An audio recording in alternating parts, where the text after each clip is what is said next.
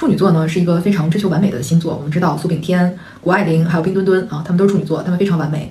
但是呢，如果处女座呢是落在月亮星座上，这可能就另当别论了。因为月亮呢，它是代表我们内心的情感、安全感、潜意识，它是我们的一种本能，并且呢，并不是能够从表面上看出来的。那只有在相处的过程中，你才能感觉到。那么月亮处女座的朋友呢，常常是有一个比较追求完美的妈妈，或者这个妈妈呢，她本身就是一个很完美的人，或者她从事一些和服务性的行业，或者是艺术等等啊相关的工作，要求她非常的严谨。他们也可能是作家哈。总之呢，就是这种模式呢，因为月亮代表的是我们和母亲的一个相处的方式，它就会。遗传给我们，变成我们嗯与另外一半啊，就是和别人建立情感关系中的一种模式。所以呢，月亮处女的人呢，常常就会在和自己呃亲密关系的另一半相处的过程中呢，就会也会变得比较挑剔。他会有几个特点，一个呢就是月处女的人啊，月亮落在处女座的人，他对自己就比较挑剔，总是觉得自己好像还应该再更好一些啊，更完美一些。可这可能呢是和母亲原来对你的要求比较高啊有关，但实际上呢，嗯。在我们成人以后呢，这种模式它就会固化下来，就成为你对自己挑剔的一个习惯。这样的话呢，你可能常常会过于谦虚。其实很多处女座的人都已经做得非常完美了，可能他就一出手就是九十分，但是他对自己的评价呢并不高，可能只有六十分。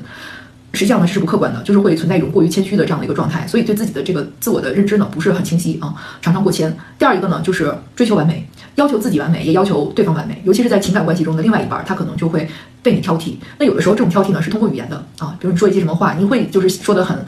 就是严丝合缝的，说的是非常的，嗯，让人家挑不出来什么纰漏的。但是呢，他就是不舒服，因为大家交流沟通的时候，就是有什么说什么啊，不需要你写个小作文，不需要你去组织语言把它表达那么完美，对吧？大家就直接沟通就行了。还有呢，就是你可能不是通过语言，可能是通过自己的这种感受啊，就是表表示的一种表情啊，或者是。某种嗯氛围，你就让对方感觉到好像特别挑剔了，这种呢就很难相处，你知道吗？如果就是说，呃，月处女的人和伴侣在长期的生活中不注意这一点的话呢，常常可能对方会感觉到自己被挑剔了，或者是那种不舒服的感觉。你就想想吧，你总是被批评是什么感觉呢？你总是被另外一个人嫌弃是什么感觉呢？肯定是不舒服的，对吧？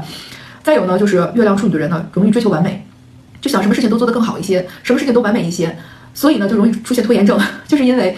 什么事儿他一开始做的时候也不会是完美的，就没有一个小孩一出生他就是一个完美的人，没有，我们都是在不断的去成长，变得越来越完美。他完美是一个过程，不是一个结果，也不是一个目标，不是说你想要完美，你一出手这个事情就完美了，对吧？他都是要不断的去磨练，不断的去打磨，才会逐渐的趋向完美。那如果说你去追求一件事，一开始一出手一做你就得完美，不然的话你就脆弱的内心就无法那个对自己正确评价，那么就会拖延这个事情，就不愿意去做啊。所以很多的拖延症呢，它的原因是不一样的。对月处女来说是拖延症，就是因为。定的标准太高了，自己怕自己达不到那完美，所以就不出手。那么总的来说呢，其实月处女啊这样的一个嗯星盘配置的人呢，通常来说他都是非常优秀的人啊，对自己要求高，对吧？不断的去鞭策自己，不断去批评自己，但是呢很累啊。就这样的话，你自己很累，然后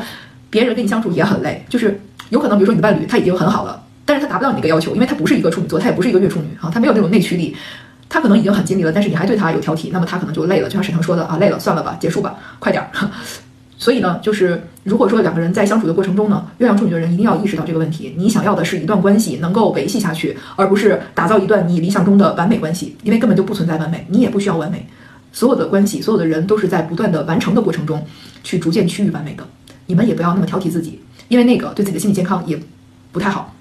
当你能够去接纳自己本身已经很好了，然后呢，在未来不断的再去趋于更美好，对吧？你能这样做的话，你就放过了你自己，你也放过了你周围的人。你会发现，当你的心态发生了这种微妙的变化的时候，你的世界有也就变得美好起来了。